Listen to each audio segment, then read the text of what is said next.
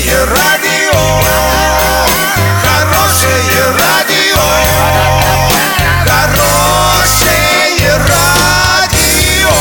Радио «Шансон».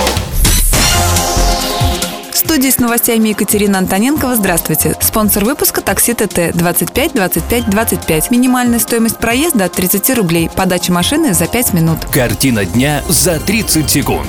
Оренбургцев предупреждают о приближении эпидемического сезона гриппа и ОРВИ. Житель Оренбурга не смог победить в финале популярного шоу «Русский ниндзя».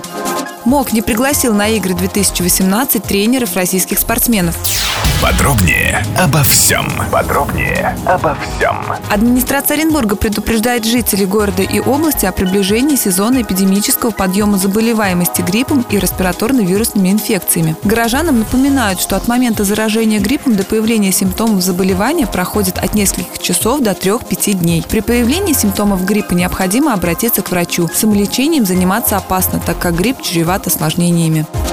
Алексей Мартьянов из Оренбурга дошел до финала популярного шоу «Русский ниндзя», но не смог победить. Оренбургский скалолаз и инженер-проектировщик вошел в двадцатку финалистов. Однако в итоговом испытании Алексей поторопился и сорвался с разводного моста. Справедливости ради отметим, что ни одному финалисту «Русского ниндзя» не удалось полностью пройти все испытания и забрать 5 миллионов рублей. Международный олимпийский комитет не пригласил на Олимпиаду в Южной Корее 28 специалистов, работающих с российскими спортсменами. Об этом сообщил источник знакомой с ситуацией. По его информации, без приглашений остались 22 тренера, а также 6 врачей.